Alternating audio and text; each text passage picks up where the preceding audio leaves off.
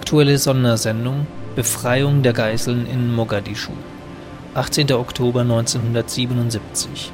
Archiv des Südwestrundfunks.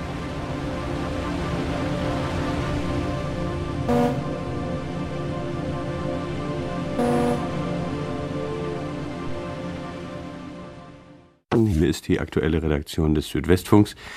Sie hören alle drei Programme des Südwestfunks aus Baden-Baden. Sie haben eben in den Nachrichten gehört den glücklichen Ausgang der, des Geiseldramas von Mogadischu. In der Nacht hat es eine Pressekonferenz des Regierungssprechers, des Staatssekretärs Herrn Böllings gegeben.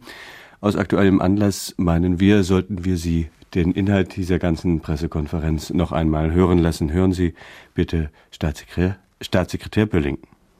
Eine gemeinsame Erklärung der Bundesregierung der Vorsitzenden der SPD, der CDU, der CSU CSU, der SPD und der FDP und der Ministerpräsidenten der Landesregierung von Baden-Württemberg, Bayern, Hamburg und Nordrhein-Westfalen. Nun der Text. Die Geiseln von Mogadischu sind frei. Wir sind dankbar dafür, dass Menschen mehrerer Nationen und Bürger unseres Landes diese brutale Entführung überlebt haben. Wir danken den tapferen Männern der Gruppe 9 des Bundesgrenzschutzes, die für die Geiseln, für die Besatzung der Lufthansa-Maschine und in Wahrheit für die Gesamtheit unserer Bürger ihr Leben gewagt haben. Die Bundesregierung, meine Damen und Herren, hatte in diesem Fall nur scheinbar eine Wahl. Hätte die Bundesrepublik Deutschland die elf terroristischen Täter freigelassen, so wären sie alle zurückgekommen, genau wie jene Terroristen, die Peter Lorenz entführt haben. Und wie diese hätten sie neue schreckliche Mordtaten begangen. Wir haben das Risiko so gewissenhaft abgewogen, wie das nur möglich war. Gleichwohl blieb ein hohes Risiko. Ohne die Zustimmung und ohne die Hilfe der somalischen Regierung hätten wir die Rettungsaktion nicht unternehmen können. Der Regierung von Somalia ist nicht nur von uns Deutschen zu danken. Ihre Entscheidung, uns die Aktion zu gestatten, war die Voraussetzung dafür, dass eine Katastrophe abgewendet werden konnte.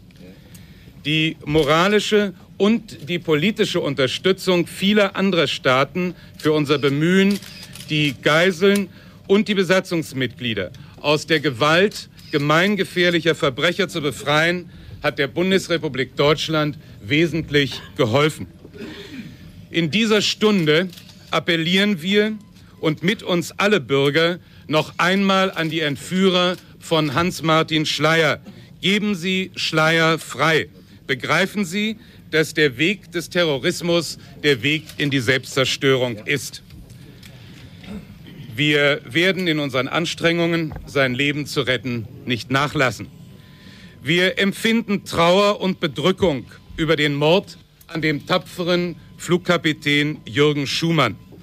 Seinen Angehörigen drücken wir unser Mitgefühl aus. Wir sind gewiss, dass die Rettung der Geiseln, die Entscheidungen, die wir gemeinsam und die wir einmütig getroffen haben, rechtfertigt. Wir haben in jeder Phase viele Male beraten und jeden einzelnen Schritt gemeinsam gebilligt. Wir waren uns zu jedem Augenblick der schweren Prüfung, der fast unerträglichen seelischen Belastung bewusst, die den Menschen an Bord der Lufthansa-Maschine aufgebürdet war. Wir haben in diesen Tagen stets daran gedacht, wie sich die Angehörigen der Geiseln gesorgt und geängstigt haben. Wenn unsere Entscheidung nicht zum Erfolg geführt hätte, wären uns viele kritische Fragen gestellt worden. Aber diese Entscheidung ist über lange Tage und Nächte von den politisch Verantwortlichen in der Bundesrepublik Deutschland bedacht worden. Wir haben so gehandelt, weil wir die Gesamtheit der Bürger zu schützen verpflichtet waren. Indem wir uns so entschieden haben, waren und sind wir sicher, dass wir auch zum Schutz des Lebens des Einzelnen das Richtige getan haben. Schönen Dank, meine Damen und Herren. Das ist äh, die Erklärung. Ich, äh, da ich selber daran gearbeitet habe, werde ich Ihnen heute Abend äh, noch nicht äh, alle wichtigen Details mitteilen können. Auch mein Bild äh, ist jetzt äh, noch unvollständig, aber es war so, dass um zwölf Minuten nach Mitternacht der Bundeskanzler an äh, den Apparat gerufen wurde. Auf der anderen Seite war Staatsminister Wischnewski in Mogadischu und äh, die Unterhaltung, diese allererste Unterhaltung äh, nach der Aktion war ganz kurz. Kanzler nahm den Hörer auf und sagte, Schmidt hier, ich höre. Und äh, Wischnewski meldete sich von dort mit den Worten, die Arbeit ist erledigt, drei tote Terroristen, ein äh, GSG-9-Mann verletzt, keine weiteren Erkenntnisse, jetzt fahren die Kraftwagen. Der Kanzler sagte noch, ich gebe zurück, Hans-Jürgen, an einen der Beamten, die dort im Raum waren. Ich kann dich kaum verstehen. Die Leitung war äh, von etwa 10 Uhr an gestört, äh, existierte dann für eine ganze Weile überhaupt nicht und die Qualität, als sie wieder geflickt war, war sehr schlecht. Dann äh, kam es um 0.25 Uhr zu einem Gespräch zwischen äh, dem Stellvertreter von Herrn Herold, nämlich äh, Herrn Böden, und äh, dem Bundesinnenminister. Böden meldete sich mit der Mitteilung, vier Terroristen sind tot, ein Beamter der GSG 9 ist verletzt. Frage von Mayhofer, schwer oder leicht? Böden, ein Passagier liegt im Krankenhaus mit Kollaps. Die anderen Passagiere werden auf dem Flughafen behandelt.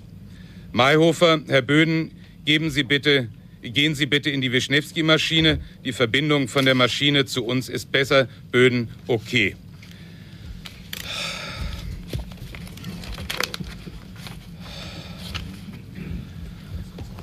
Der Sie hören, meine Damen und Herren, direkt aus dem Presse- und Informationsamt der Bundesregierung in Bonn eine Pressekonferenz von Regierungssprecher Klaus Bölling. Ja. Im Namen des ganzen amerikanischen Volkes glückwünscht und für die Leistung dankt. Und äh, auch äh, Herr Brzezinski hat angerufen und gesagt, äh, dies sei ein Erfolg nicht nur für die deutsche Bundesregierung, sondern für uns alle. Morgen früh um neun wird es eine Kabinettssitzung geben. Die Maschinen, die beiden äh, Maschinen, die 737 und die 707, werden morgen gegen Mittag zwischen 13 und 15 Uhr erwartet. Und zwar die äh, 737 mit den Passagieren fliegt nach Frankfurt, wird dort etwa gegen 14 Uhr ankommen. Die Maschine mit äh, Staatsminister Wischnewski und äh, den Angehörigen der Gruppe 9 des BSG wird etwa um die gleiche Zeit äh, in Köln-Wahn landen. Der Bundesinnenminister wird äh, am Flughafen sein und äh, wenig später wird der Bundeskanzler Hans-Jürgen Wischnewski und äh, den leitenden Polizeidirektor Wegner hier in Bonn empfangen und sie beglückwünschen.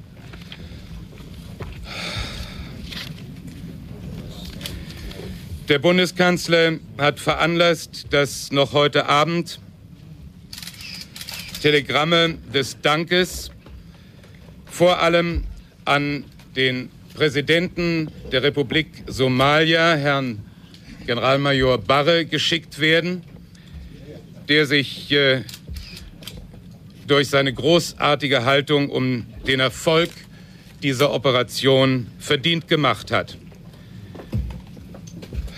Und äh, der Bundeskanzler wird in diesem Telegramm formulieren, wir werden Ihnen das nicht vergessen.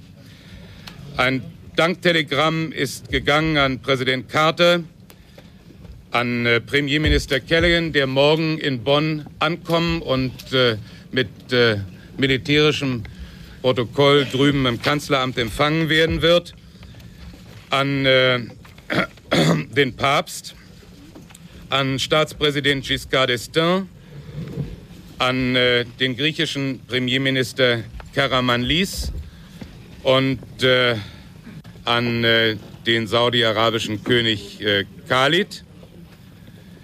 Ich weiß nicht, mag sein, dass ich jetzt äh, einen in der Eile vergessen habe. Äh, darf ich das mal sehen?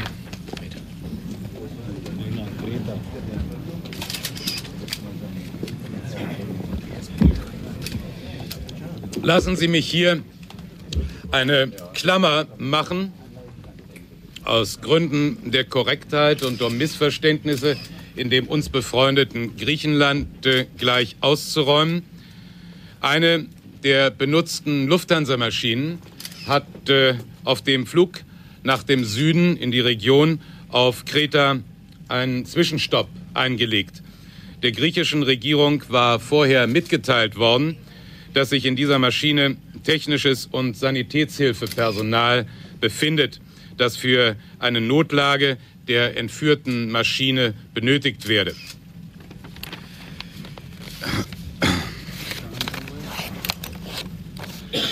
Ja, meine Damen und Herren,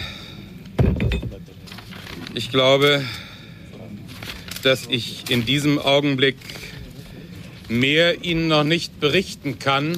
Natürlich wird es in den nächsten Stunden die ersten schon etwas ausführlicheren Berichte geben und morgen dann werden wir durch den Staatsminister und äh, den Chef der Gruppe 9 und äh, durch den Leiter der Abteilung äh, Terrorismusbekämpfung im Bundeskriminalamt ausführliche Berichte bekommen und ich halte es für selbstverständlich, äh, dass äh, ich Sie oder der Bundesinnenminister, oder das kann ich im Augenblick alles gar nicht sagen, mit äh, allen wichtigen Informationen versorgen werde, wenn unser Bild äh, vollständig ist. In diesem Augenblick äh, darf ich mich bedanken, dass Sie so lange gewartet haben, aber ich glaube, wir sind alle, wären alle bereit gewesen, aus diesem Anlass noch eine Weile länger zu warten. Schönen Dank. Soweit diese Pressekonferenz von Staatssekretär Bölling. Wir setzen, meine Damen und Herren, unsere Berichterstattung über die Ereignisse der Nacht um 6 Uhr nach den Nachrichten fort. Bis, zur, bis zum Wort in den Tag hören Sie jetzt noch ein paar Takte Musik. Und immer wieder gefährdeten demokratischen Rechtsstaat einen unerhört großen Dienst erwiesen. Dieser Staat hat mit Hilfe der Männer der Regierung, an der Spitze der Bundeskanzler, mit Hilfe aller im Bundestag vertretenen Parteien seinen Bürgern neue Hoffnung eingeimpft, nämlich die Hoffnung, dass auf die Schwingen der Tapferkeit Verlass ist, dass der Rechtsstaat kein schwächlicher Popanz, sondern ein Gebilde ist, das lebensbedrohende Gefahren bewältigen kann. Dank an unsere Staatsmänner in Bonn, Dank an die Tapferen des Bundesgrenzschutzes, Trost und Anteilnahme für die Witwe des ermordeten Flugkapitäns, Freude für die Geretteten und ihre Angehörigen, neue Hoffnung für Hans-Martin Schleyer, dessen Schicksal noch zur bewegenden Anteilnahme gehört. Die Bundesrepublik Deutschland hat ihre Würde wiedergefunden. Niemand von uns braucht sich seiner Tränen zu schämen. Soweit dieser Kommentar von Alois Rummel zu den Ereignissen dieser Nacht in Mogadischu. In Bonn, meine Damen und Herren, begrüße ich jetzt unsere Kollegen Gerd Lotze, Hans Linkketscher und Wolfgang Wiedemeyer. Guten Tag, meine Herren. Sie haben praktisch die ganze Nacht im Studio verbracht. Sie waren bei der Pressekonferenz, die der Staatssekretär Bölling gegeben hat. Ihre Redaktion ist sozusagen voll besetzt, genau wie unsere auch seit heute Morgen.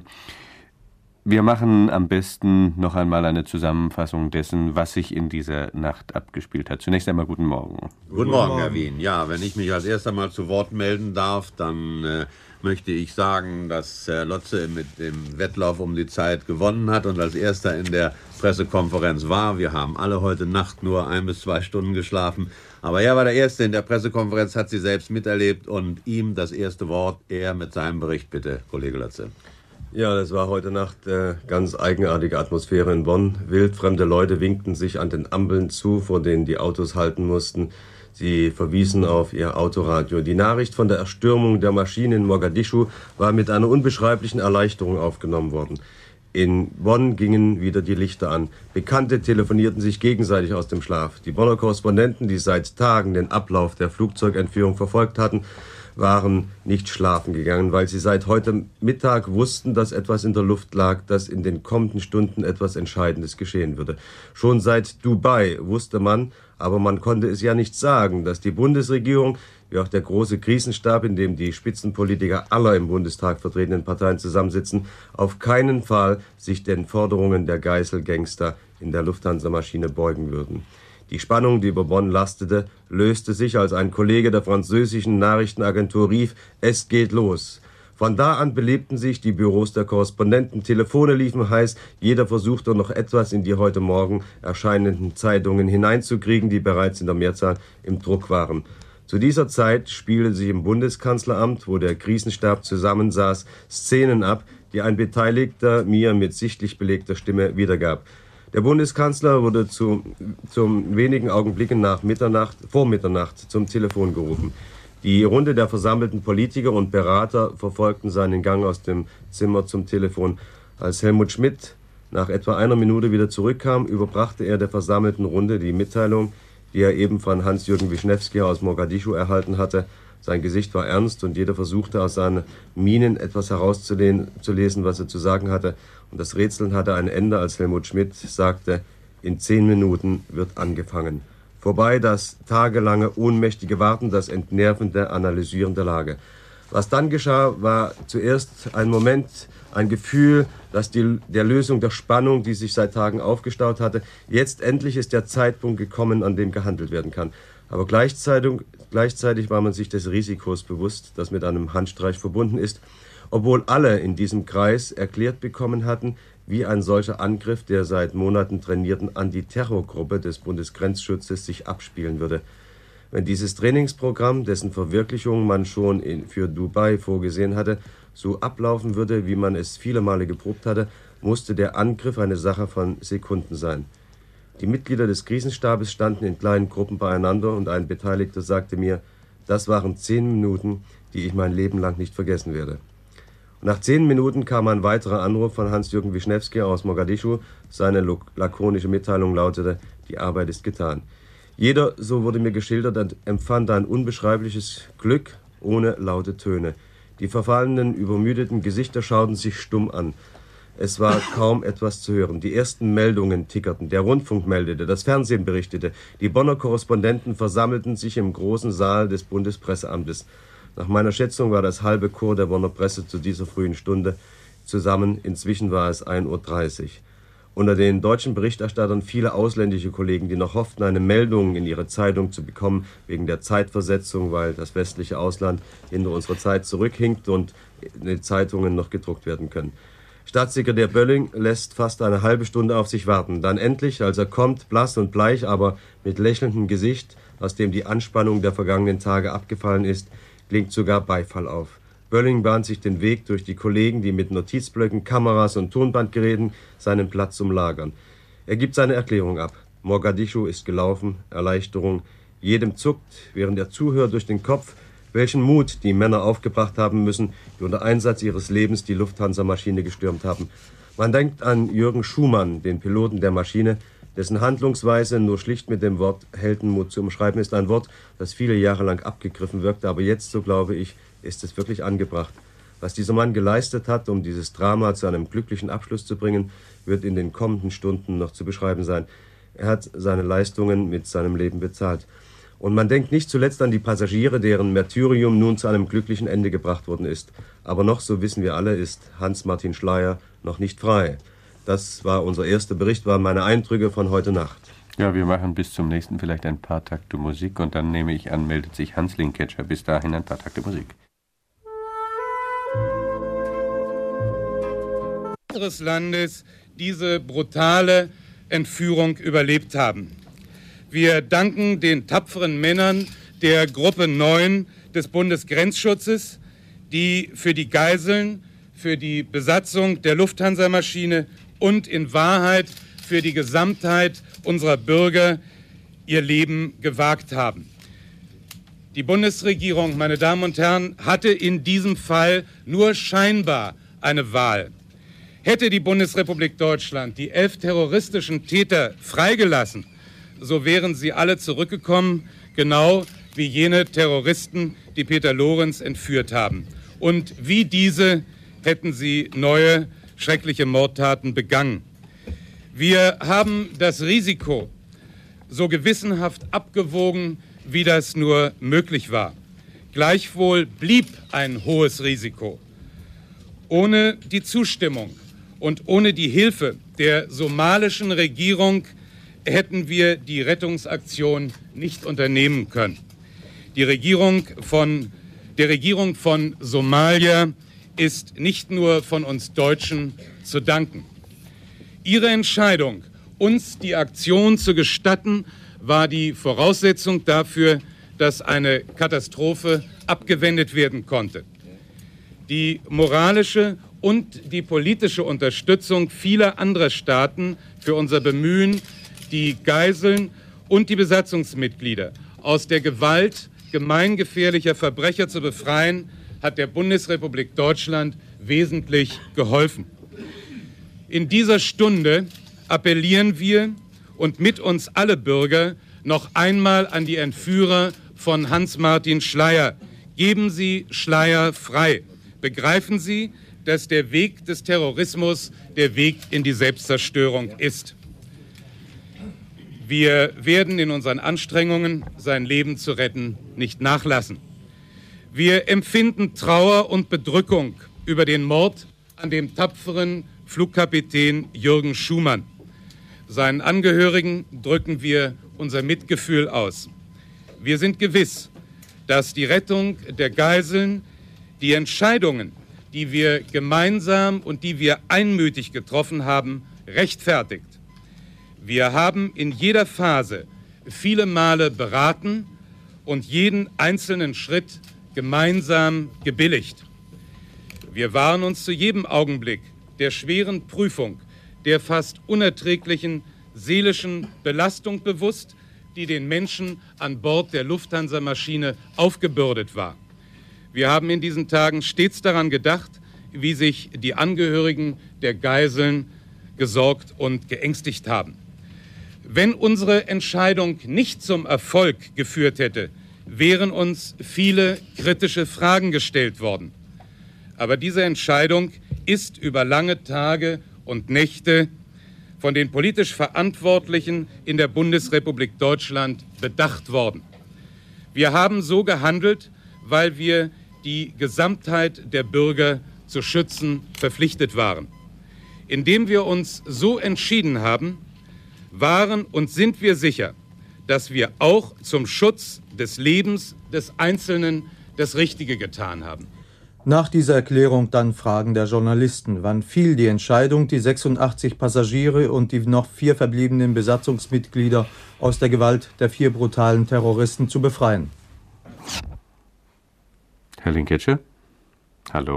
Das war eine Entscheidung, äh, die Staatsminister Hans-Jürgen Wischnewski vor Ort in Zusammenarbeit mit der somalischen Regierung mit äh, dem leitenden Polizeidirektor Wegner, der hier eine wirklich ganz große Leistung gezeigt hat, verabredet hatte und mit Herrn Böden, nachdem äh, das Gelände natürlich ganz genau und ganz gewissenhaft äh, von allen Beteiligten für den Einsatz Verantwortlichen geprüft worden war. Und äh, wir haben das äh, auch nicht äh, in dem Augenblick schon erfahren können, als der Beschluss, als die Entscheidung gefallen war. Wir haben nur einen Anruf bekommen von äh, Wischnewski. Das war, lassen Sie mich kurz nachdenken, das war um etwa zehn Minuten vor Mitternacht.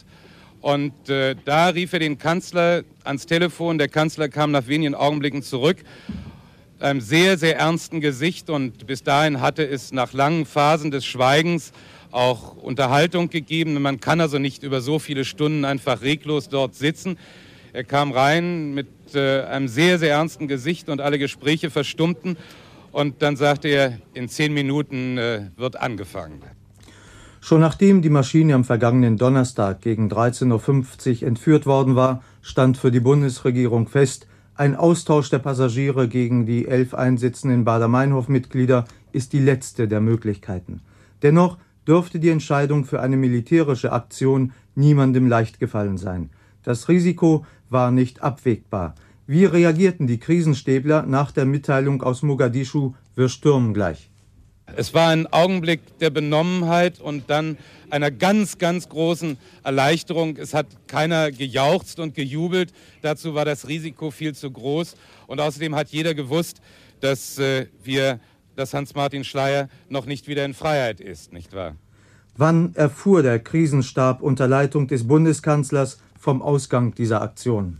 Es war so, dass um zwölf Minuten nach Mitternacht der Bundeskanzler an äh, den Apparat gerufen wurde. Auf der anderen Seite war Staatsminister Wischnewski in Mogadischu und äh, die Unterhaltung, diese allererste Unterhaltung nach der Aktion war ganz kurz. Kanzler nahm den Hörer auf und sagte, Schmidt hier, ich höre. Und äh, Wischnewski meldete sich von dort mit den Worten, die Arbeit ist erledigt. Drei tote Terroristen, ein äh, GSG-9-Mann verletzt, keine weiteren Erkenntnisse. Jetzt fahren die Kraftwagen. Der Kanzler sagte noch, ich gebe zurück, Hans-Jürgen, an einen der Beamten, die dort im Raum waren. Ich kann dich kaum verstehen. Die Leitung war äh, von etwa 10 Uhr an gestört, äh, existierte dann für eine ganze Weile überhaupt nicht und die Qualität, als sie wieder geflickt war, war sehr schlecht. Dann äh, kam es um 0.25 Uhr zu einem Gespräch zwischen äh, dem Stellvertreter von Herrn Herold, nämlich äh, Herrn Böden, und äh, dem Bundesinnenminister. Böden meldete sich mit der Mitteilung, Vier Terroristen sind tot, ein Beamter der GSG 9 ist verletzt. Frage von Mayhofer, schwer oder leicht? Böden, ein Passagier liegt im Krankenhaus mit Kollaps. Die anderen Passagiere werden auf dem Flughafen behandelt. Mayhofer, Herr Böden, geben Sie bitte, gehen Sie bitte in die Wischnewski-Maschine. Die Verbindung von der Maschine zu uns ist besser. Böden, okay. Noch heute Mittag werden sowohl die befreiten Geiseln als auch Staatsminister Wischnewski und seine Begleitung in der Bundesrepublik eintreffen, erklärt Regierungssprecher Bölling. Die Maschinen, die beiden äh, Maschinen, die 737 und die 707, werden morgen gegen Mittag zwischen 13 und 15 Uhr erwartet. Und zwar die äh, 737 mit den Passagieren fliegt nach Frankfurt, wird dort etwa gegen 14 Uhr ankommen. Die Maschine mit äh, Staatsminister Wischnewski und äh, den Angehörigen der Gruppe 9 des BSG wird etwa um die gleiche Zeit äh, in Köln-Wahn landen. Der Bundesinnenminister wird äh, am Flughafen sein und äh, wenig später wird der Bundeskanzler Hans-Jürgen Wischnewski und äh, den leitenden Polizeidirektor Wegner hier in Bonn empfangen und sie beglückwünschen. Viele Regierungen haben öffentlich die Entführung der Lufthansa-Maschine verurteilt. Das erste Glückwunschtelegramm kam nach der ge geglückten Befreiung aus den Vereinigten Staaten. Ohne die Hilfe zahlreicher ausländischer Regierungen wären die 86 Passagiere noch nicht frei, hätte die Bundesregierung nicht so handeln können, wie sie es getan hat. Den größten Dank allerdings verdient das somalische Kabinett, das den Einsatz unserer Antiterrorgruppe GSG 9 in Mogadischu ermöglicht hat. Der Bundeskanzler hat veranlasst, dass noch heute Abend Telegramme des Dankes vor allem an den Präsidenten der Republik Somalia, Herrn Generalmajor Barre, geschickt werden, der sich äh, durch seine großartige Haltung um den Erfolg dieser Operation verdient gemacht hat. Und äh, der Bundeskanzler wird in diesem Telegramm formulieren, wir werden Ihnen das nicht vergessen. Ein Danktelegramm ist gegangen an Präsident Carter, an äh, Premierminister Callaghan, der morgen in Bonn ankommen und äh, mit äh, militärischem Protokoll drüben im Kanzleramt empfangen werden wird, an äh, den Papst, an Staatspräsident Giscard d'Estaing, an äh, den griechischen Premierminister Karamanlis und an äh, den saudi-arabischen König äh, Khalid.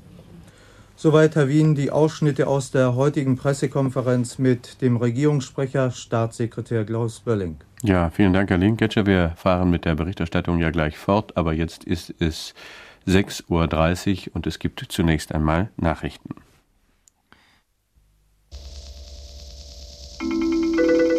Südwestfunk-Nachrichten. Das Geiseldrama von Mogadischu ist beendet. Kurz nach Mitternacht stürmten Antiterrorspezialisten des Bundesgrenzschutzes auf dem Flughafen der somalischen Hauptstadt. Die Zeit in einer halben Minute ist es 6.33 Uhr, Südwestfunk Baden-Baden mit Meldungen zur Verkehrslage. In den Höhenlagen von Rheinland-Pfalz verbreitet Nebel mit Sichtweiten zwischen 50 und 100 Meter. Auch in Baden-Württemberg gebietsweise Nebel mit Sichtweiten zum Teil unter 50 Meter. Es wird jetzt 6.33 Uhr weiter mit aktuellen Berichten zur Befreiung der Lufthansa-Maschine von unserer aktuellen Redaktion Peter Wien. Ja, meine Damen und Herren, hier ist der Südwestfunk in Baden-Baden mit seinem ersten, zweiten und dritten Programm. Aus aktuellem Anlass lassen wir die Programme auch noch für einige Zeit zusammengeschaltet, damit Sie die neuesten Informationen aus Bonn und ein bisschen einen Rückblick aus den über die Vorgänge der vergangenen Nacht bekommen. Bis zu unserem nächsten Beitrag ein paar Takte Musik.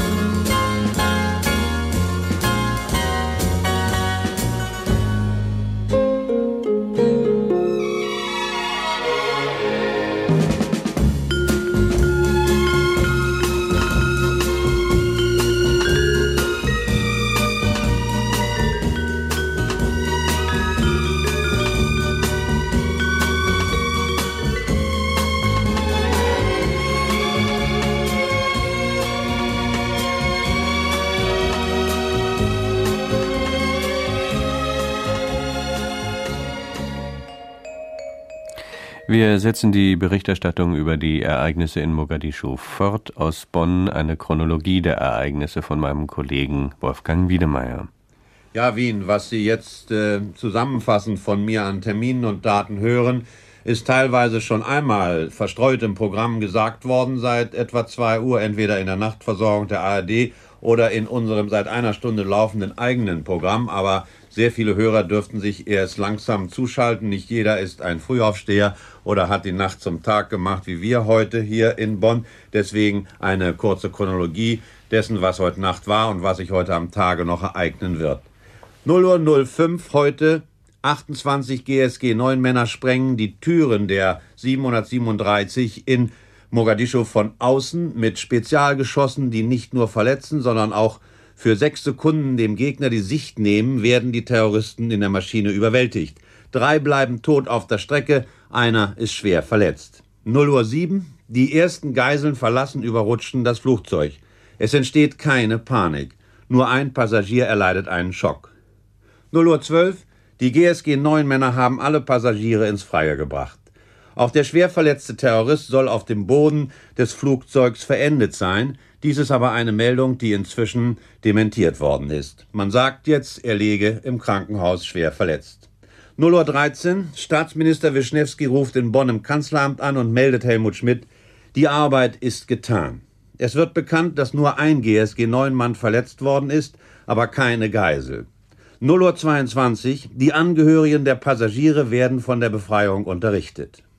2.10 Uhr. Regierungssprecher Bölling gibt eine erste Pressekonferenz für die Bonner Korrespondenten. Mein Kollege Lotze hat darüber bereits vorhin berichtet. Zum ersten Mal in der Geschichte der Bundespressekonferenz wurde eine Mitteilung des Regierungssprechers mit Applaus auf offener Szene bedacht. Die internationalen Journalisten drücken auf diese Weise aus, was etwa Präsident Carter zur gleichen Stunde in einem Gespräch mit Bundeskanzler Schmidt so formulierte. Für alle von uns, die wir durch Terrorismus verwundbar sind, haben die Deutschen einen erfolgreichen Schlag geführt. Ich bin enorm erleichtert. Und so geht es nun heute am Vormittag und am frühen Nachmittag weiter. 8 Uhr. Das Bundeskabinett tritt zusammen. Zwischen 13 und 15 Uhr. Die Boeing 707 der Lufthansa mit Staatsminister Wischnewski an Bord wird in Köln-Bonn Flughafen erwartet.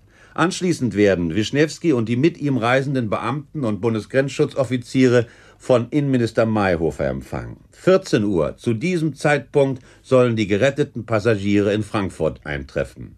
15 bis 16 Uhr etwa. Um diese Zeit herum werden Wischnewski, der stellvertretende BKA-Chef Böden und andere an der Aktion Beteiligte, soweit sie mit Wischnewskis Flugzeug zurückkehrten, im Bundeskanzleramt erwartet. Die 28 GSG 9 Männer halten ihre Rückkehr zurzeit noch genauso geheim wie ihren Aufbruch. Es wird aber sicher Gelegenheit kommen, Herr Wien, Sie so zu empfangen, wie Sie es verdient haben. Ja, soweit diese Chronologie von Wolfgang Wiedemeyer. Ein paar Ausschnitte aus dieser Chronologie, ein paar Einzelpunkte dieser Chronologie werden wir noch etwas detaillierter beleuchten müssen. Einer dieser Ausschnitte war zum Beispiel der Bericht des Krisenstabs der Lufthansa. Mein Kollege Heiner Giersberg hat heute Nacht während der Nachtversorgung der ARD mit einem Sprecher der Lufthansa gesprochen. Hören Sie dieses Gespräch. Es gab keine Explosionen. Ähm, es äh, wurde beobachtet, wie dann sehr rasch nach dem ersten Öffnen der Türen die Passagiere die Maschine verließen. Das schien alles recht geordnet zu gehen und es gab keine Panik. Die Passagiere wurden von der Maschine äh, fortgeführt eine ähm, gewisse Distanz und dann kamen ähm, nach entsprechender Zeit ein ähm, oder zwei Omnibusse, die die Passagiere aufnahmen und zum Flughafengebäude führten. Die ganze Sache war, wie gesagt, innerhalb kürzester Frist bereits erledigt.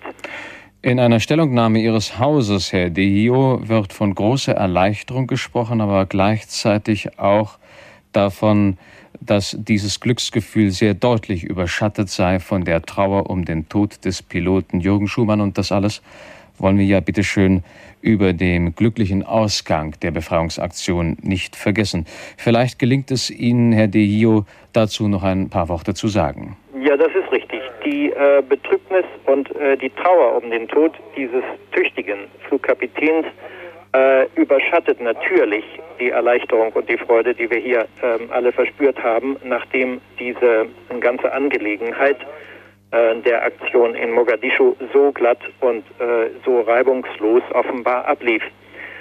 Der äh, Tod des Kapitäns ähm, ist wahrscheinlich, wie Sie wissen, schon in ähm, Eden geschehen. Er wurde dort äh, kaltblütig von den Terroristen ermordet und das, wie gesagt, ist der Schatten über der ganzen Angelegenheit, ähm, die in Mogadischu ihren Abschluss fand.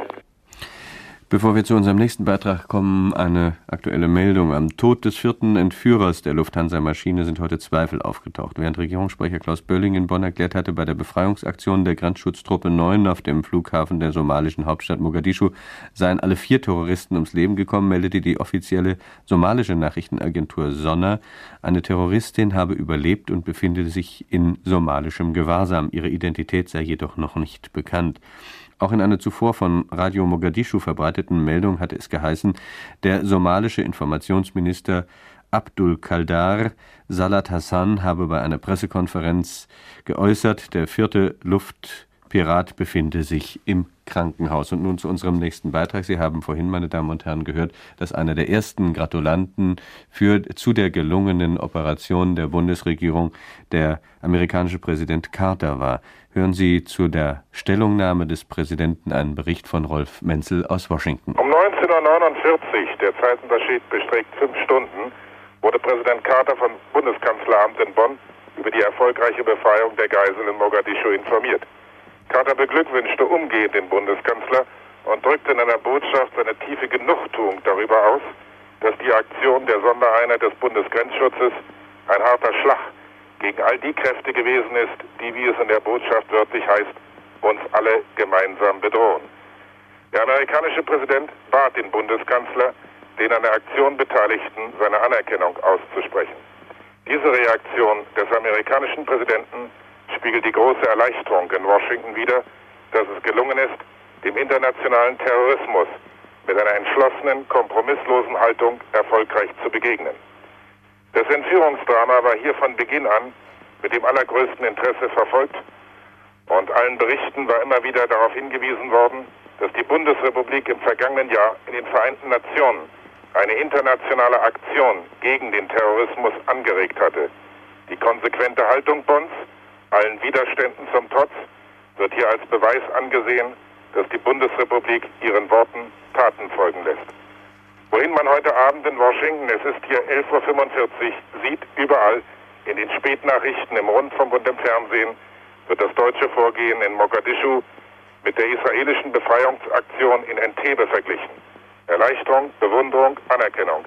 Das ist zur Stunde die Reaktion in Amerika.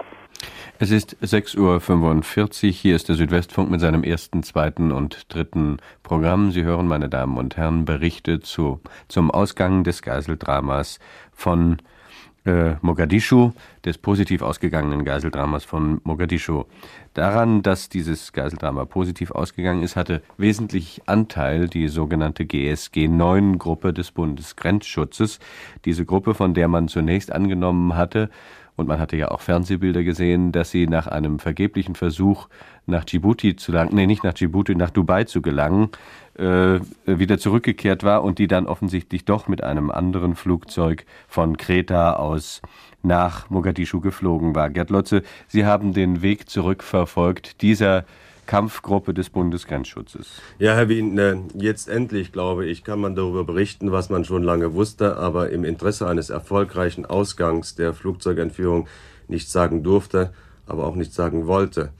Schon am Donnerstag, als die Lufthansa-Maschine vom Kurs nach Frankfurt abgewichen war, wurde der Krisenstab im Bundesinnenministerium aktiv. Als die Maschine in Rom gelandet war, bestiegen sieben Antiterroristen-Spezialisten des Bundeskriminalamts ein Flugzeug in Köln-Wahn, um bei der nächsten Gelegenheit die Initiative zu ergreifen. Gleichzeitig wird eine Spezialeinheit des Bundesgrenzschutzes mit einer zweiten Maschine der Lufthansa in Marsch gesetzt.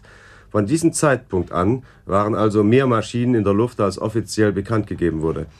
Die Maschinen verfolgten den Lufthansa CityJet. Sie treffen über Zypern ein, aber ehe sie die Landegenehmigung erhalten, startet das Entflug, äh, entführte Flugzeug wieder. Versuche, den Start der Maschine zu verhindern, schlagen fehl. Nach einer Zwischenlandung in Bahrain landet die entführte Maschine in Dubai. Die GSG 9, Einheit, die von Zypern nach Ankara weiterflog, wird nach Bonn zurückgeholt. Wir haben das Bilder davon im Fernsehen gesehen. Die zuerst gestartete Maschine mit den Spezialisten des Bundeskriminalamtes, unter denen sich auch der stellvertretende Chef, äh, Herr Böden, befindet, landet ebenfalls in Dubai. Staatssekret äh, Staatsminister Wischnewski trifft dort ein. Vor Ort ist auch der Chef der Grenzschutz-Sondertruppe, Polizeidirektor Wegener.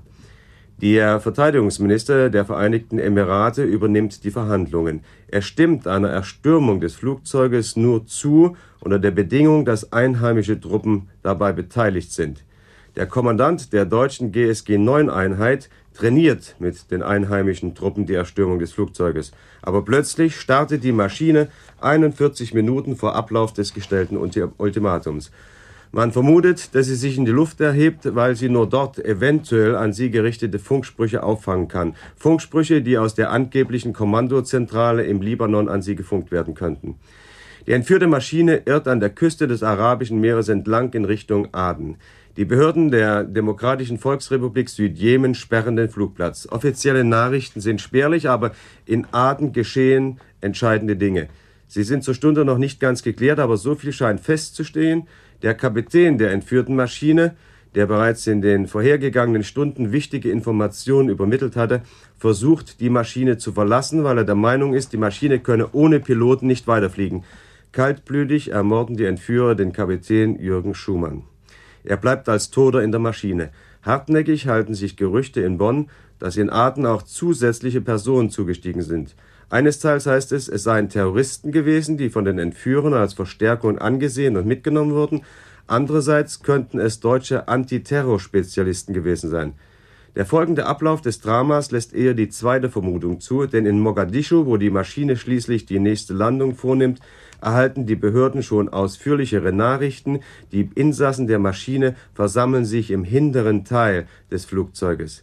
Die Maschine von Hans-Jürgen Wischnewski trifft ein. Am gestrigen Montag gibt Klaus Bölling einen Bericht, mager und vage, wie viele empfinden, aber in seinen Worten liegen bedeutungsschwere Andeutungen. Er bringt plötzlich den Besuch des CSU-Vorsitzenden Franz Josef Strauß ins Gespräch, der in Riad, der Hauptstadt Saudi-Arabiens, sich aufhält.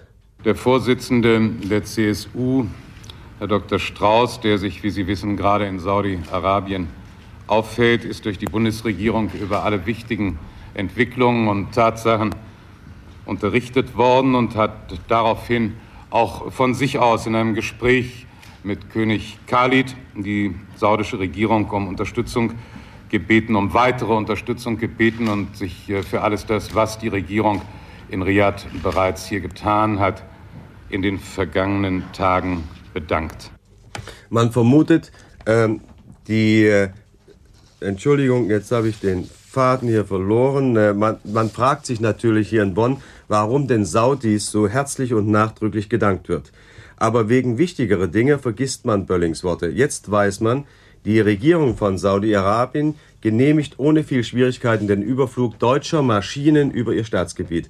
Es handelt sich dabei um die Maschine, die in Dubai mit deutschen GSG 9 Angehörigen gestartet war und um eine weitere Maschine, die inzwischen in Teheran eingetroffen war und zum Einsatz an jeden gewünschten Punkt im Mittleren Osten verfügbar war, und um eine dritte Maschine, die auf Kreta bereitstand. Deswegen dankte heute Staatssekretär Bölling auch der griechischen Regierung, weil, wie er sich diplomatisch ausdrückte, dort eine Maschine mit technischem und Sanitätsmaterial für einen Zwischenstopp gelandet sei. In Mogadischu befinden sich nun schließlich drei Maschinen mit Spezialeinheiten der GSG 9. Nur mit Zustimmung der somalischen Regierung unter Generalmajor Bache können sie eingesetzt werden. Bache gibt seine Zustimmung und dafür erhält er in diesen frühen Morgenstunden ein Dankestelegramm des Kanzlers mit den Worten, wir werden Ihnen das nie vergessen. Ja, vielleicht noch eine Ergänzung dazu. Man weiß, dass Saudi-Arabien einen ganz erheblichen Einfluss auf Somalia hat. Es gibt sehr enge Beziehungen zwischen diesen beiden Staaten. Auch dafür, nehme ich an, hat der Bundeskanzler gedankt, dass es da sehr enge Kontakte gab, wohl auch im äh, Zusammenhang mit der Entführung. Vielen Dank, Herr Lotze, für diesen Bericht. Es ist jetzt 6.52 Uhr. Hier ist der Südwestfunk mit seinem ersten, zweiten und dritten Programm. Sie hörten Berichte zur Flugzeugentführung von Mogadischu. Bis äh, zum Wort in den Tag noch ein paar Takte Musik. Von Nebelnässen abgesehen niederschlagsfrei, Tageshöchsttemperaturen in nebelfreien Gebieten 12 bis 16 Grad, sonst 8 bis 12 Grad, Tiefstemperaturen der kommenden Nacht um 5 Grad, schwach windig. Die weiteren Aussichten keine wesentliche Wetteränderung Die Vorhersage für Baden-Württemberg bis morgen früh: vielfach neblig trüb oder hochnebelartig bewölkt, dabei örtlich etwas Sprühregen. Im Laufe des Tages vereinzelte Aufheiterungen, Tageshöchsttemperaturen in Nebelgebieten um 9 Grad, in nebelfreien Lagen 10 bis 15 Grad. Im Bergland oberhalb 900 Meter sonniges Wetter mit Temperaturen um 12 Grad in der kommenden Nacht streckenweise Bodennebel mit Tiefstemperaturen um 6 Grad, schwache Winde aus südlichen Richtungen. Die weiteren Aussichten: vorerst wenig Wetteränderung.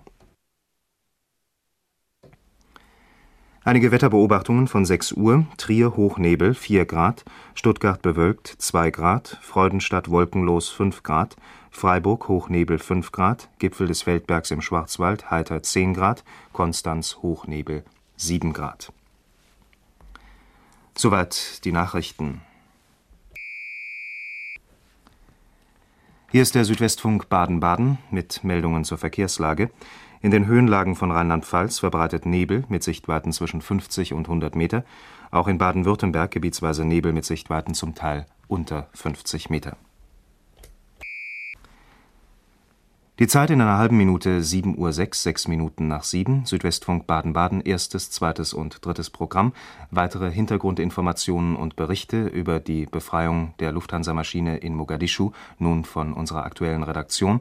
Am Mikrofon Peter Wien. Ja, guten Morgen, meine Damen und Herren. Wir fahren fort, was wir schon um 6 Uhr, um halb 6 Uhr begonnen haben mit unserer Berichterstattung über die Ereignisse von Mogadischu. Und wir beginnen auch diese Stunde mit einem Kommentar von Alois Rummel zum positiven Ausgang der Geiselaffäre von Mogadischu. Die Hoffnung hat über die Verzweiflung gesiegt. Niemand braucht sich seiner Tränen zu schämen.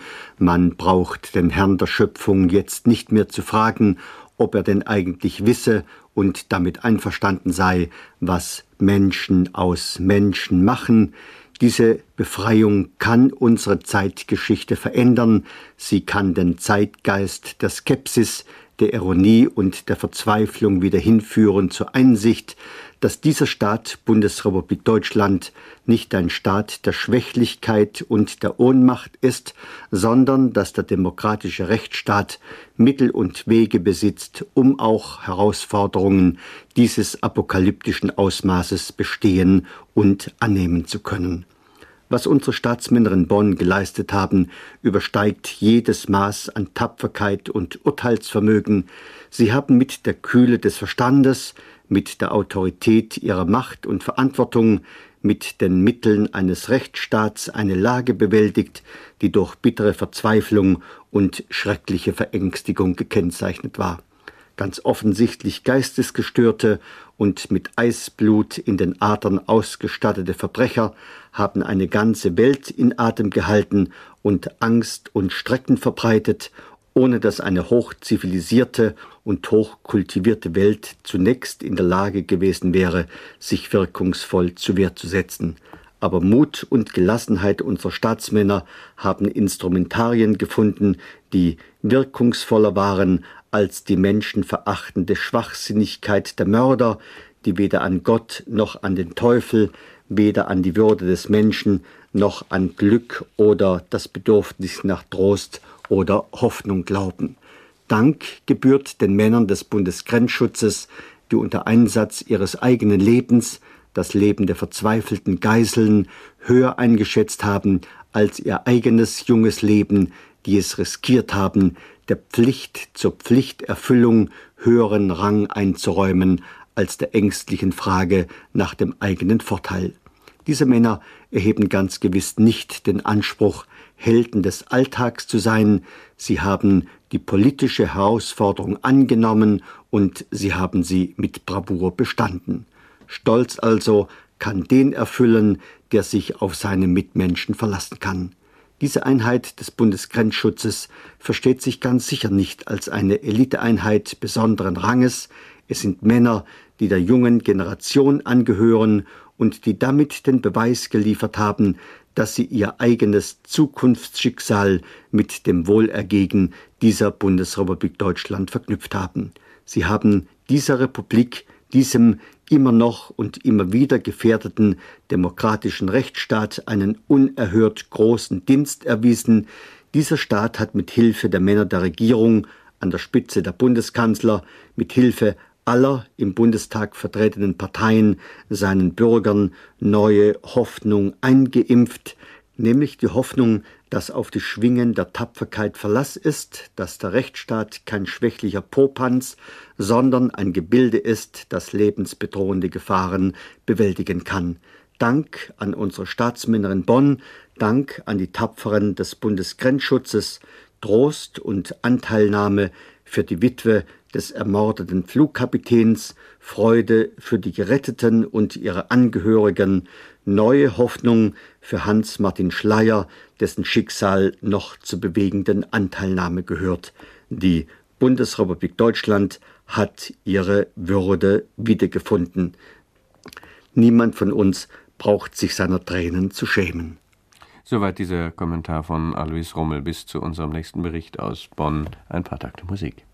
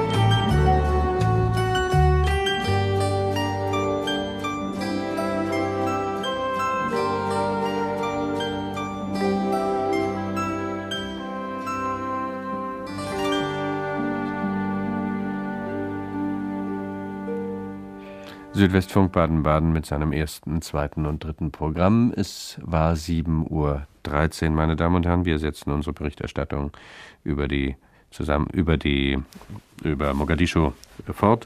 Und eine Bemerkung ist eben auch schon in dem Kommentar von meinem Kollegen Alois Rummel gefallen. In die Freude über das Gelingen des, der Befreiung der Geiseln in Mogadischu mischt sich natürlich die Trauer um den erschossenen Piloten der Lufthansa Boeing. Mein Kollege Wolfgang Wiedemeyer hat einmal zusammengefasst, was wir zurzeit über die Vorgänge, die diesen großartigen Mann betreffen, wissen. Jürgen Schumann, der erste Pilot der gekaperten 737, hat vom Beginn der Entführung an sein Leben aufs Spiel gesetzt, um das Leben der ihm anvertrauten 87 Passagiere die als Geiseln in der fliegenden Zelle unsagbare Qualen erlitten, zu retten. Jürgen Schumann hat sein Leben verloren. Die Terroristen konnten ihm nicht verzeihen, dass er sich von ihnen nicht einschüchtern ließ. Die entsicherte Pistole der Terroristen im Nacken hat ihn nicht davon abgehalten, in den Gesprächen mit dem Kontrollturm verklausuliert und im Klartext Informationen nach draußen zu geben, Informationen, die die Voraussetzung für den glücklichen Ausgang der Erstürmung der Maschine durch die Männer vom Sonderkommando GSG 9 waren. Jürgen Schumann hat sich nicht damit begnügt, bei jeder sich bietenden Gelegenheit die Außenwelt von den inneren Verhältnissen im Flugzeug zu unterrichten. Er hat bei der Landung in Aden darüber hinaus den kaltblütigen Versuch unternommen, durch Landung neben der regulären Piste das Fahrwerk der Maschine so in Mitleidenschaft zu ziehen, dass kein Passagier verletzt, aber ein Wiederaufsteigen der Maschine unmöglich werden würde. Das war zu viel für die überreizten Nerven der Terroristen. Nachdem Schumann seine 737 auf Sand gesetzt hatte, um den Irrflug zu beenden, beschlossen die vier Entführer, in einer sogenannten Volksgerichtsverhandlung Jürgen Schumann zum Tode zu verurteilen. Als er das Flugzeug mit der Absicht, neue Fakten zu schaffen, verlassen wollte, vollstreckten die geisteskranken Fanatiker das Todesurteil durch eiskalten Mord an Jürgen Schumann. Flugkapitän Jürgen Schumann, verheiratet und Vater von zwei Söhnen, ist 37 Jahre alt geworden.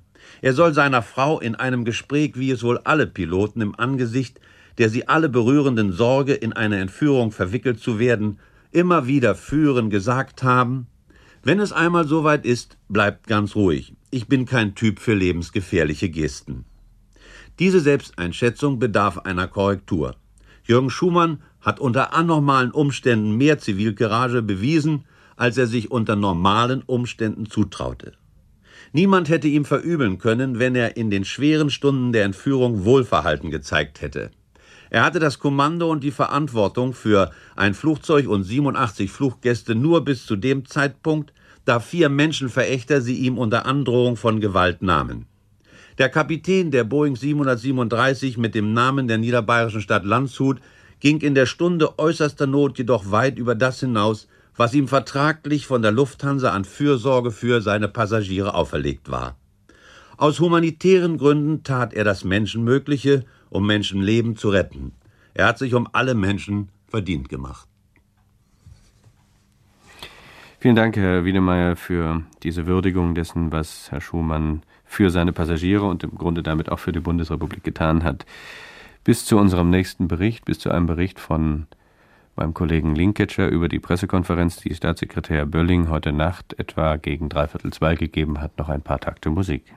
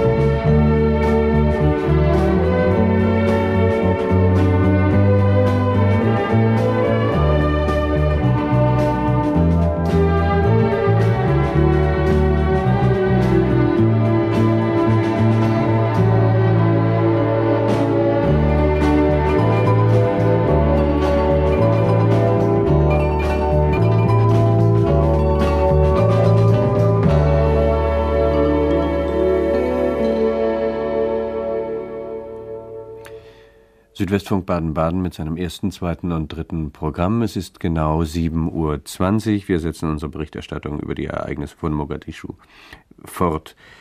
Mein Kollege Linketscher hat einmal zusammengefasst, was in der Pressekonferenz die Staatssekretär Bölling in der vergangenen Nacht gegen dreiviertel zwei gegeben hat, an wichtigen Einzelheiten bekannt geworden ist. Herr Linketscher. Ja, Herr Wien, zu diesem Zeitpunkt waren die Phasen dieser Kommandoaktion nicht in allen Details bekannt. Deshalb konnte sich Regierungssprecher Klaus Bölling nur auf das Wesentlichste beschränken. Aber Hauptsache war ja, das wussten die anwesenden Journalisten bereits, die Erstürmung der gekaperten Lufthansa-Maschine ist erfolgreich verlaufen.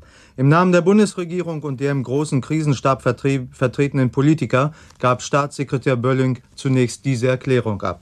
Die Geiseln von Mogadischu sind frei. Wir sind dankbar dafür, dass Menschen mehrerer Nationen und Bürger unseres Landes diese brutale Entführung überlebt haben. Wir danken den tapferen Männern der Gruppe 9 des Bundesgrenzschutzes, die für die Geiseln, für die Besatzung der Lufthansa-Maschine und in Wahrheit für die Gesamtheit unserer Bürger ihr Leben gewagt haben. Die Bundesregierung, meine Damen und Herren, hatte in diesem Fall nur scheinbar eine Wahl. Hätte die Bundesrepublik Deutschland die elf terroristischen Täter freigelassen, so wären sie alle zurückgekommen, genau wie jene Terroristen, die Peter Lorenz entführt haben. Und wie diese hätten sie neue schreckliche Mordtaten begangen. Wir haben das Risiko so gewissenhaft abgewogen, wie das nur möglich war. Gleichwohl blieb ein hohes Risiko. Ohne die Zustimmung und ohne die Hilfe der somalischen Regierung hätten wir die Rettungsaktion nicht unternehmen können. Die Regierung von, der Regierung von Somalia ist nicht nur von uns Deutschen zu danken. Ihre Entscheidung, uns die Aktion zu gestatten, war die Voraussetzung dafür, dass eine Katastrophe abgewendet werden konnte. Die moralische und die politische Unterstützung vieler anderer Staaten für unser Bemühen, die Geiseln und die Besatzungsmitglieder aus der Gewalt gemeingefährlicher Verbrecher zu befreien, hat der Bundesrepublik Deutschland wesentlich geholfen. In dieser Stunde appellieren wir und mit uns alle Bürger noch einmal an die Entführer von Hans-Martin Schleier. Geben Sie Schleier frei. Begreifen Sie, dass der Weg des Terrorismus der Weg in die Selbstzerstörung ist. Wir werden in unseren Anstrengungen, sein Leben zu retten, nicht nachlassen. Wir empfinden Trauer und Bedrückung über den Mord an dem tapferen Flugkapitän Jürgen Schumann. Seinen Angehörigen drücken wir unser Mitgefühl aus. Wir sind gewiss, dass die Rettung der Geiseln, die Entscheidungen, die wir gemeinsam und die wir einmütig getroffen haben, rechtfertigt. Wir haben in jeder Phase viele Male beraten und jeden einzelnen Schritt gemeinsam gebilligt. Wir waren uns zu jedem Augenblick der schweren Prüfung der fast unerträglichen seelischen Belastung bewusst, die den Menschen an Bord der Lufthansa-Maschine aufgebürdet war. Wir haben in diesen Tagen stets daran gedacht, wie sich die Angehörigen der Geiseln gesorgt und geängstigt haben. Wenn unsere Entscheidung nicht zum Erfolg geführt hätte, wären uns viele kritische Fragen gestellt worden. Aber diese Entscheidung ist über lange Tage und Nächte von den politisch Verantwortlichen in der Bundesrepublik Deutschland bedacht worden. Wir haben so gehandelt, weil wir die Gesamtheit der Bürger zu schützen verpflichtet waren. Indem wir uns so entschieden haben, waren und sind wir sicher, dass wir auch zum Schutz des Lebens des Einzelnen das Richtige getan haben. Nach dieser Erklärung dann Fragen der Journalisten. Wann fiel die Entscheidung, die 86 Passagiere und die noch vier verbliebenen Besatzungsmitglieder aus der Gewalt der vier brutalen Terroristen zu befreien? Das war eine Entscheidung, äh, die Staatsminister Hans-Jürgen Wischnewski vor Ort in Zusammenarbeit mit der somalischen Regierung, mit äh, dem leitenden Polizeidirektor Wegner, der hier eine wirklich ganz große Leistung gezeigt hat, verabredet hatte und mit Herrn Böden, nachdem äh, das Gelände natürlich ganz genau und ganz gewissenhaft von allen Beteiligten für den Einsatz Verantwortlichen geprüft worden war. Und äh, wir haben das äh, auch nicht äh, äh, in dem Augenblick schon erfahren können, als der Beschluss, als die Entscheidung gefallen war. Wir haben nur einen Anruf bekommen von äh, Wischnewski. Das war, lassen Sie mich kurz nachdenken, das war um etwa zehn Minuten vor Mitternacht. Und äh, da rief er den Kanzler ans Telefon. Der Kanzler kam nach wenigen Augenblicken zurück einem sehr, sehr ernsten Gesicht. Und bis dahin hatte es nach langen Phasen des Schweigens auch Unterhaltung gegeben. Man kann also nicht über so viele Stunden einfach reglos dort sitzen. Er kam rein mit äh, einem sehr, sehr ernsten Gesicht und alle Gespräche verstummten. Und dann sagte er, in zehn Minuten äh, wird angefangen. Schon nachdem die Maschine am vergangenen Donnerstag gegen 13.50 Uhr entführt worden war, stand für die Bundesregierung fest, ein Austausch der Passagiere gegen die elf einsitzenden Bader-Meinhof-Mitglieder ist die letzte der Möglichkeiten. Dennoch dürfte die Entscheidung für eine militärische Aktion niemandem leicht gefallen sein. Das Risiko ist einfach nicht abwägbar. Wie reagierten die Krisenstäbler nach der Mitteilung aus Mogadischu, wir stürmen gleich? Es war ein Augenblick der Benommenheit und dann einer ganz, ganz großen Erleichterung. Es hat keiner gejauchzt und gejubelt. Dazu war das Risiko viel zu groß. Und außerdem hat jeder gewusst, dass äh, wir, dass Hans-Martin Schleyer noch nicht wieder in Freiheit ist, nicht wahr? Wann erfuhr der Krisenstab unter Leitung des Bundeskanzlers vom Ausgang dieser Aktion? Es war so, dass um zwölf Minuten nach Mitternacht der Bundeskanzler an äh, den Apparat gerufen wurde. Auf der anderen Seite war Staatsminister Wischnewski in Mogadischu und äh, die Unterhaltung, diese allererste Unterhaltung äh, nach der Aktion war ganz kurz. Kanzler nahm den Hörer auf und sagte, Schmidt hier, ich höre. Und äh, Wischnewski meldete sich von dort mit den Worten, die Arbeit ist erledigt, drei tote Terroristen. Ein äh, GSG-9-Mann verletzt, keine weiteren Erkenntnisse, jetzt fahren die Kraftwagen. Der Kanzler sagte noch, ich gebe zurück, Hans-Jürgen, an einen der Beamten, die dort im Raum waren, ich kann dich kaum verstehen. Die Leitung war von etwa 10 Uhr an gestört, äh, existierte dann für eine ganze Weile überhaupt nicht und die Qualität, als sie wieder geflickt war, war sehr schlecht. Dann äh, kam es um 0.25 Uhr zu einem Gespräch zwischen äh, dem Stellvertreter von Herrn Herold, nämlich äh, Herrn Böden, und äh, dem Bundesinnenminister. Böden meldete sich mit der Mitteilung, vier Terroristen sind tot, ein Beamter der GSG 9 ist verletzt. Noch heute Mittag werden sowohl die befreiten Geiseln als auch Staatsminister Wischnewski und seine Begleitung in der Bundesrepublik eintreffen, erklärt Regierungssprecher Bölling. Die Boeing 737, die entführte Maschine also, wird zwischen 13 und 15 Uhr auf dem Frankfurter Flughafen landen, die Sondermaschine mit Staatsminister Wischnewski und technischem Personal gegen 14 Uhr auf dem Köln-Bonner Flughafen warnen. Ja, vielen Dank, Herr Linketscher. Natürlich möchte man auch ein bisschen mehr wissen über das, was die GSG 9 Leute sind, wer das ist, äh, was für eine Ausbildung sie haben, wie sie beim Bundesgrenzschutz bewertet werden. Ich würde meinen, nach den Nachrichten sollten wir uns darüber unterhalten. Ich glaube, Sie haben dies ein bisschen recherchiert. Vielen ja. Dank nach Bonn. Und nun ist es gleich 7.30 Uhr in 35 Sekunden. Bis dahin noch ein paar Takte Musik, dann gibt es Nachrichten.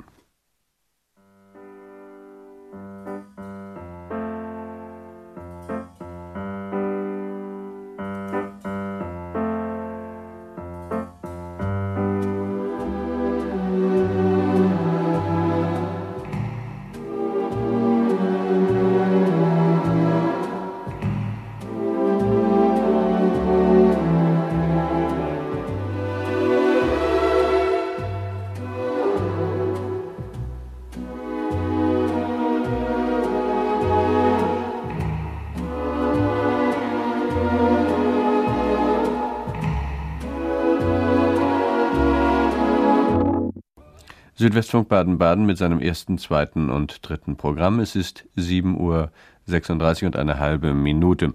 Wir setzen unsere Berichterstattung über die Vorgänge in Mogadischu fort. Ich hatte es vorhin schon angekündigt, Hans Linketscher, Sie wollten uns ein bisschen berichten über das, was sich hinter BSG 9 verbirgt oder GSG 9 GSG verbirgt. 9. Ja, erstmal vielleicht den Namen, was das allein sagt. Grenzschutz Sondergruppe 9. Das sind Spezialagenten, sie können fast all das, was ein James Bond im Film vermag, wenn nicht noch mehr. Sie haben schnelle Autos, haben Hubschrauber, modernste Waffen, Spezialgeräte machen die Nacht für sie zum Tag. Nur 18 Sekunden brauchen sie, um sich aus einem Hubschrauber in 40 Metern Höhe abzuseilen.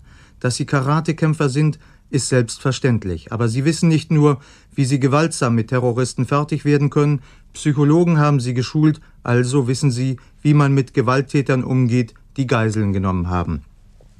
Sie tragen grüne Baretts, ihre Kampfanzüge sind oliv und braun gefleckt, die Maschinenpistole ist mit ihr wichtigstes Handwerkszeug. Fünf Jahre lang wurden sie trainiert, zum großen Einsatz kamen sie nie, mitunter wurde schon gefragt, wofür leisten wir uns eine so teure Truppe?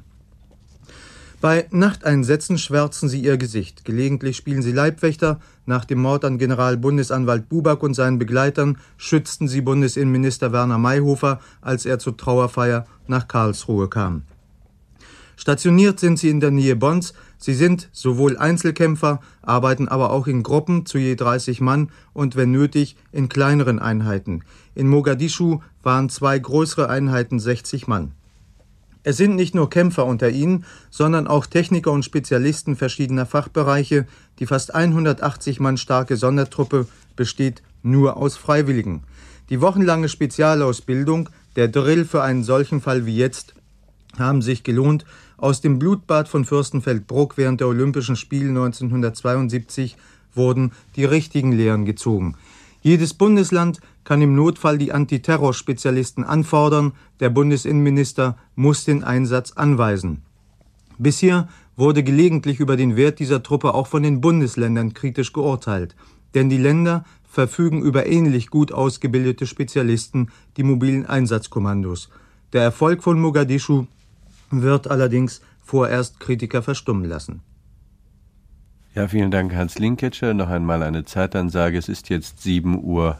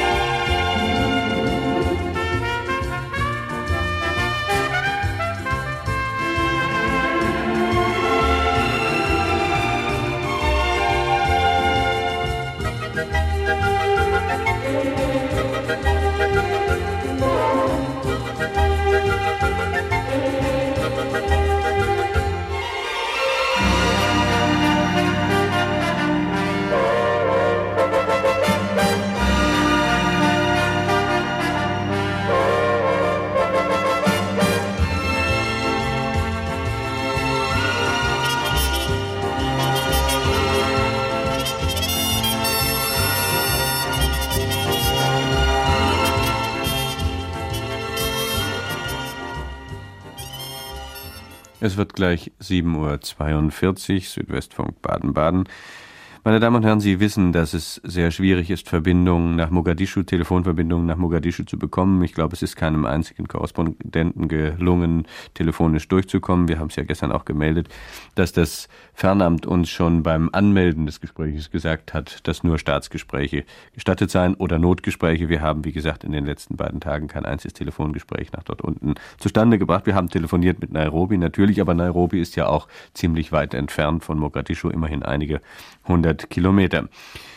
Deswegen waren wir mit unserer Berichterstattung immer darauf angewiesen, was andere, die einen ständigen Kontakt mit Mogadischu hatten, uns berichten konnten. Und deswegen spielen wir Ihnen jetzt noch einmal vor, das, was Heiner Giersberg heute Nacht vom Sprecher der Lufthansa von Klaus de Hio gehört hat. Klaus de Hio sagte, die Passagiere werden in äh, Mogadischu am Flughafen im Augenblick äh, versorgt äh, ist es anzunehmen, dass sie äh, auch etwas Ruhe bekommen, bevor sie die Rückreise nach Deutschland antreten.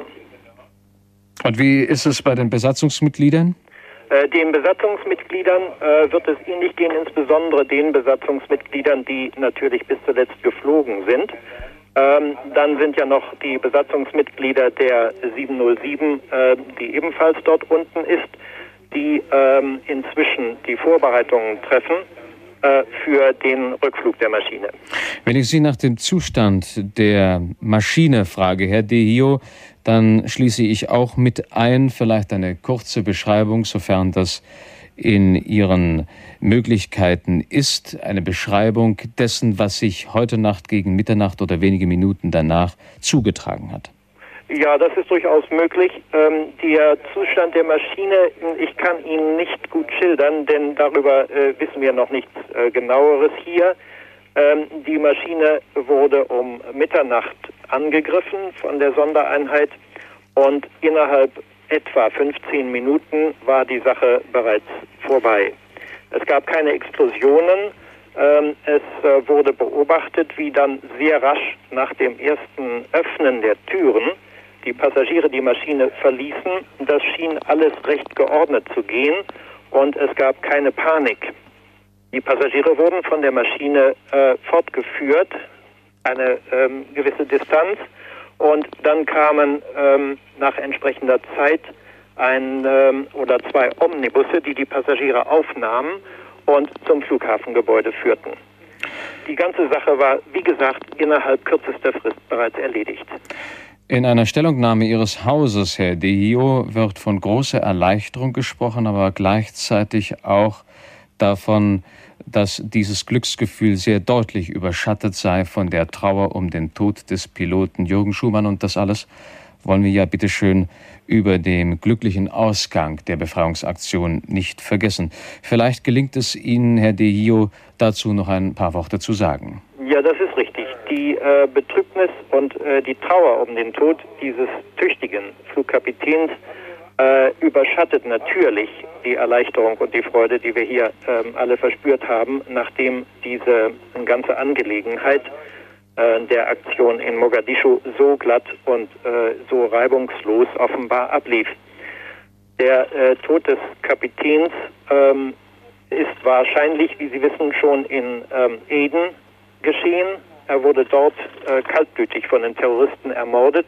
Und das, wie gesagt, ist der Schatten über der ganzen Angelegenheit, ähm, die in Mogadischu ihren Abschluss fand.